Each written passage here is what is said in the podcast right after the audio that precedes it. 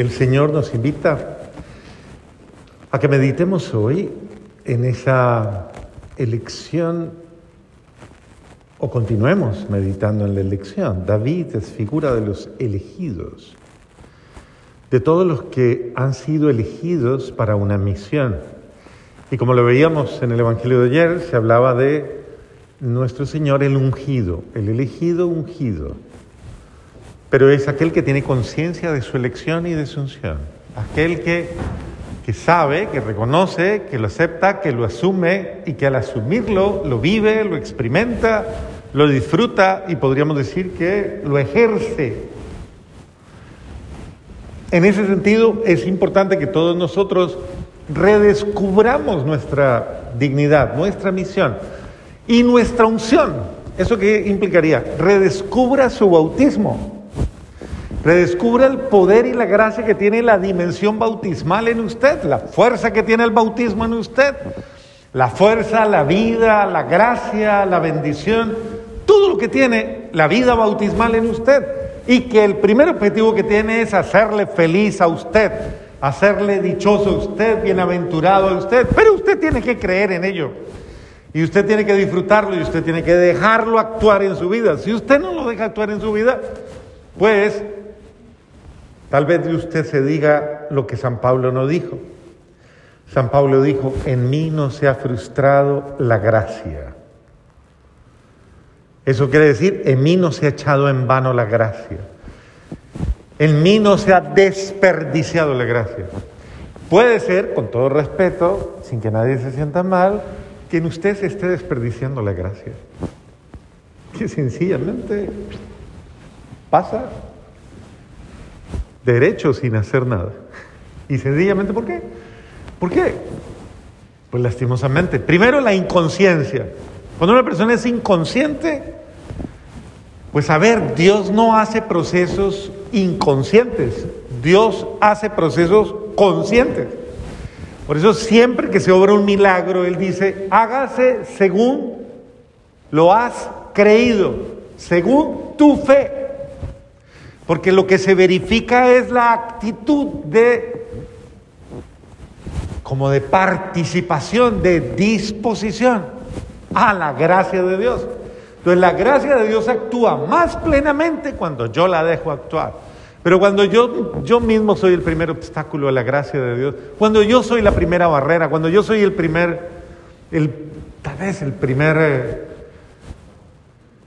eh, foco o punto de, de desperdicio de esa gracia, pues qué tristeza. Entonces ahí es donde de pronto hay que reaccionar un poquito y comenzar a vivir en la sintonía de uno que aprovecha la gracia de Dios, que sabe disfrutar la gracia de Dios.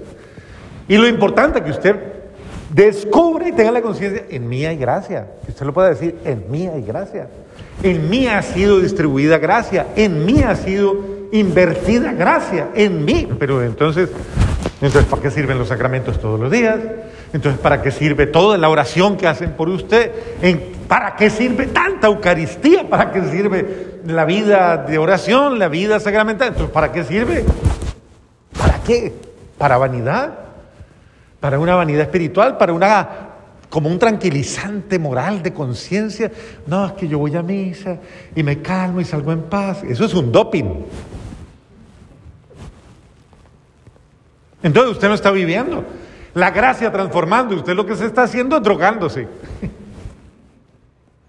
Espiritualmente. Pero usted no está dejando que la gracia de Dios fluye en usted, actúa en usted y usted no interactúa con esa gracia y no, la, y no, y no le ayuda la gracia. Hay, dos palabritas que son en latín, ex opere operantis, ex opere operator. Esas palabritas ustedes no las entienden mucho porque no son del común. Dice ex opere operantis, actúa por virtud propia, ex opere operator, por la disposición del que lo recibe, la gracia de Dios. Ella en virtud de sí misma actúa. Pero si el que la recibe no está abierto a ella, no puede hacer nada, se frustra. Entonces, claro, Usted puede ser un elegido, pero tome conciencia de elegido. Viva como elegido. Asuma ser elegido. Viva como elegido de Dios o elegida de Dios. Y tome conciencia de la gracia de Dios en usted. Entonces, David es un modelo de alguien que, en el que se reconoce la gracia de Dios en él. Tanto que van todos y lo reconocen como un agraciado de Dios. Tú eres el señalado, el Señor te ha hablado, tú eres un ungido, tú eres, claro, es el sentido del el reconocimiento. hay que reconocer la gracia de Dios en los otros y saber, pero también hay que saberlo asumir. Hay que asumir esa gracia de Dios en nuestra vida. Porque cuando uno la asume, Dios apoya, Dios respalda. Entonces, es ahí la bendición. Es como cuando, cuando una pareja viene y formaliza su, su, amor humano y lo convierte en sacramento, en ese momento hay un milagro maravilloso y en ese milagro se transforma ese amor humano, puramente humano, en, en, un acontecimiento de la gracia de Dios capaz de generar vida, familia, generar bienestar, generar testimonio, generar ejemplo. Porque qué edificante es una pareja que se ama, que se respeta, que lucha el uno por el otro, que de verdad revelan que su amor es sincero, honesto, que se hacen bien. Claro, pero los dos son consecuentes con la gracia de Dios que actúa en ellos. Eh, al tomar conciencia de esa gracia, es importante entonces comprender que esa gracia es acción del Espíritu Santo en mi vida. Es el Espíritu Santo actuando en mi vida. El santo que celebramos hoy, San Francisco de Sales, es un hombre ejemplarísimo en la historia de la, de la iglesia y de la humanidad, porque fue un hombre que luchó mucho contra un aspecto de su vida en el que tenía una, una división, una contradicción muy fuerte. San Francisco de Sales padeció durante 18 años el drama de tener que confrontar un defecto, un defecto de su carácter muy fuerte. Tenía un defecto de carácter terrible y era que era iracundo. Una persona de un carácter demasiado incontrolable. Y podríamos decir que fue su demonio personal que lo atormentó durante mucho tiempo. Pero ahí viene toda la dinámica de la conversión. Usted puede aprender a vivir con el demonio y hasta se casa con él. De hecho, hay gente que ya dice, ay, pero si somos tan felices, ya ni para qué. Entonces hay gente que se acomoda a vivir con su demonio vive con su demonio y, se le, y ya llega un momento en el que hasta pierde la identidad, no sabe cuándo actúa el demonio o ella o él. No sabe, él surge. Igual tiene la misma cara. Bueno. Pero este hombre no quería tener esa identidad, no quería identificarse con ese demonio que lo atormentaba, de la ira, y que muchas veces se puede manifestar, y esto no lo podemos padecer cualquiera de nosotros, ninguno está exento. Podemos padecer de un mal carácter, de una mala manera de ser, de una mala forma de sentir, de una mala forma de obrar, de pensar, de juzgar. Y puede que nosotros nos podamos encontrar en lo más profundo de nosotros con personas que somos profundamente irascibles y además hirientes, ofensivas, agresivas, violentas, en la forma de expresarse. Y vamos haciendo mucho daño, mucho daño. Porque además no creemos que estamos bien, además creemos que, todo está, es normal, que es normal hablar en un tono agresivo, que es normal eh, eh, hacer sentir mal a los demás, que es no, que, ¿qué importa? Lo que pasa es que yo soy así y me tienen que aguantar. eh, el que hiere muchas veces no es consciente del daño que está haciendo. Bueno, pues San Francisco de Sales tomó conciencia de su capacidad de hacer daño, de herir, de su aspereza, de su dureza. Tomó conciencia de su de, esa de esa parte desequilibrada de su ser, de su de su armonía, de esa parte que estaba fuera de control en él, de esa parte que se le salió de las manos y comenzó a dominarlo, a manipularlo y a, y a someterlo. Porque uno termina siendo un esclavo de sus pasiones negativas, de sus pasiones oscuras.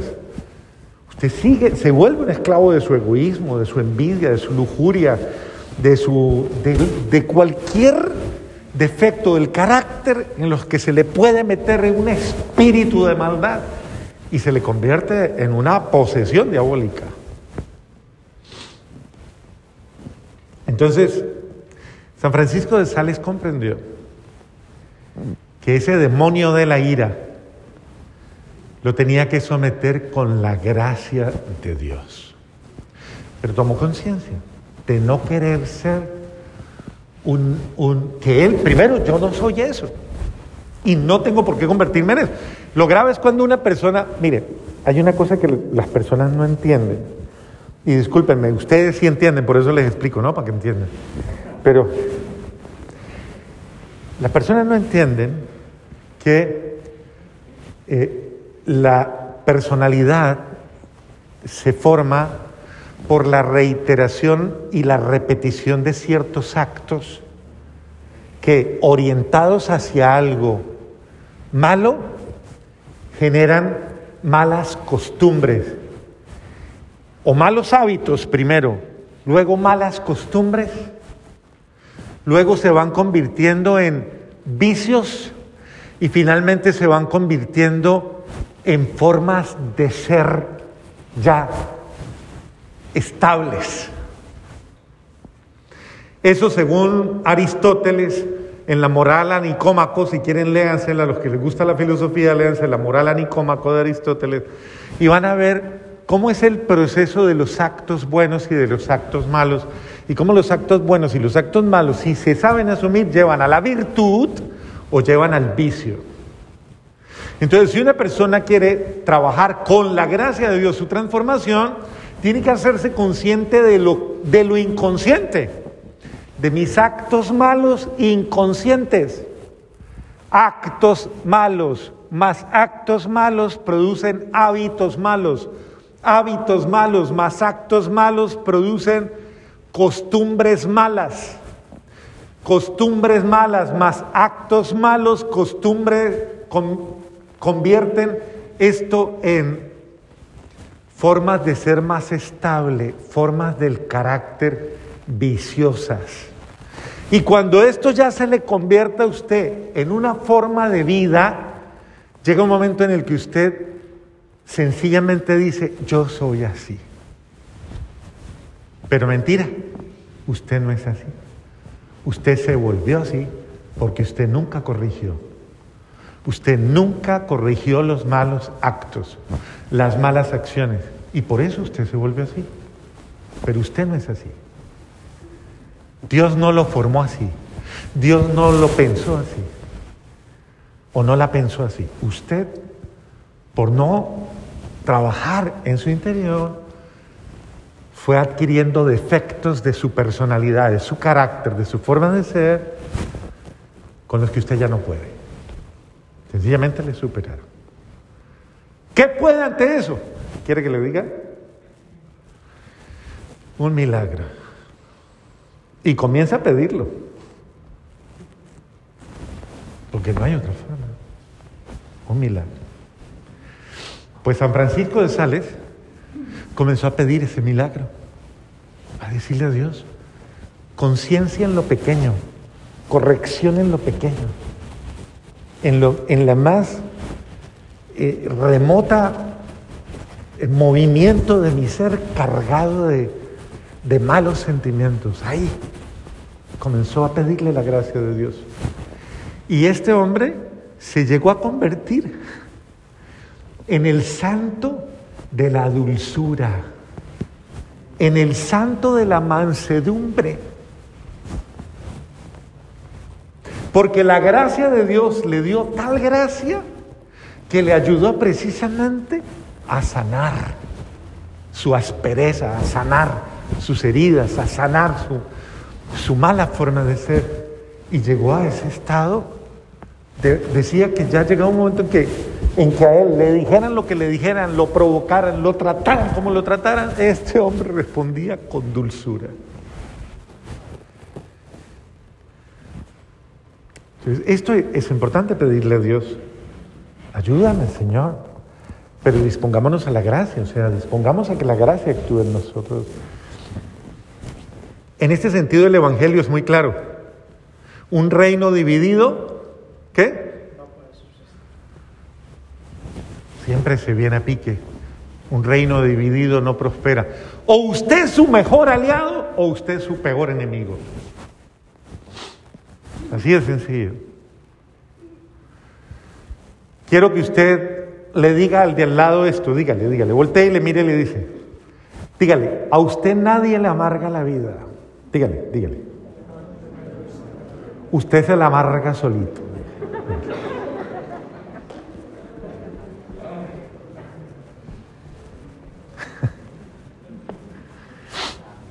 ¿Está bien?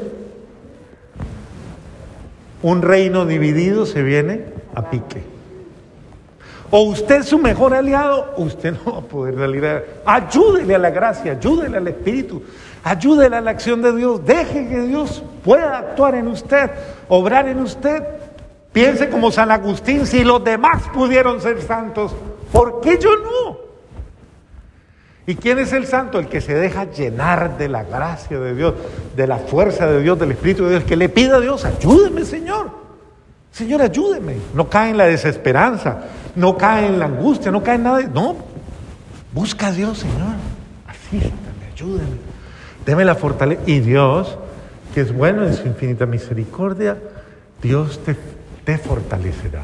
Y Dios te dará la gracia para que todos y cada uno de nosotros podamos superar y tal vez incluso vencer totalmente eh, aquellos demonios que nos, que nos dominan y que nos atormentan y podamos llegar a un estado de verdaderamente de, libertad para llegar a ser lo que San Francisco de Sales, fundador de una comunidad muy especial, la visitación. Se unió a una, a una gran mujer, Santa Juana Chantal, y los dos fundaron un monasterio de adoración perpetua. Y las hermanas de la visitación, de, quienes yo soy un amigo muy cercano en muchos conventos. Me he ido a enclaustrarme con las monjitas 10, 15 días, a hacer retiros con ellas. Ha sido una cosa maravillosa. Ellas son aquellas a las que, a una de ellas, el Señor, Santa Margarita María Lacoque, le reveló todo el misterio del Sagrado Corazón de Jesús. Santa Margarita María Lacoque tenía esas, esas manifestaciones como Sor Faustina, así igual que Sor Faustina. Y ella recibe absolutamente, a ella fue la que le prometió el Señor todas las promesas del Sagrado Corazón de Jesús, de los primeros viernes, a Santa Margarita María Lacoque, fruto del amor de San Francisco de Sales, fruto del amor de Santa Juana Chantal. Entonces observemos, en los santos, en la obra de los santos, Dios siempre florece. Tal vez usted es ese santo de esta época en la que Dios quiere obrar milagros muy grandes. No lo vaya a frustrar, por favor. Pídale a Dios que le dé la gracia de usted colaborar con la gracia de Dios.